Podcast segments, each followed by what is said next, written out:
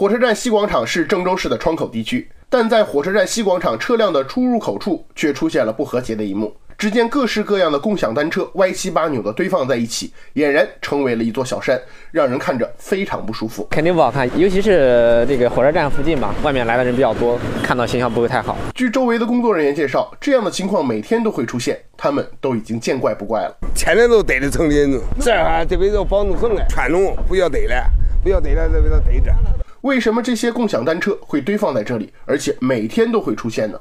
？OFO 共享单车的工作人员告诉记者：“有时候呢，大众们他占着车不规矩的是，城管上落一块儿，完一下就给他分流了，俺就是扒堆了。但是那样会好看吗？大众的事咱也不好说，俺尽量俺去给他扒喽。”在与 OFO 共享单车工作人员的交谈中，记者得知，像火车站西广场这样的情况在市区内经常出现，每天他们的工作量都会因此增加不少。不是这一个点儿了呀，郑州各个点儿都出现这情况，俺这每天就是派人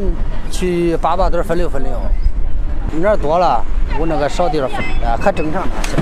可随后，记者与火车站地区管委会联系后得知，将共享单车堆放在这里的并不是他们，不是我们堆的。如果是我们堆的，我们肯定会及时清理的，而且我们有专门那个就是清理这种违法车辆的那个车，我们会及时拉走的。那么，记者不禁就产生疑问了：究竟是谁将这么多共享单车堆放在这里的？但截止记者发稿时，也没有人能站出来做出回应。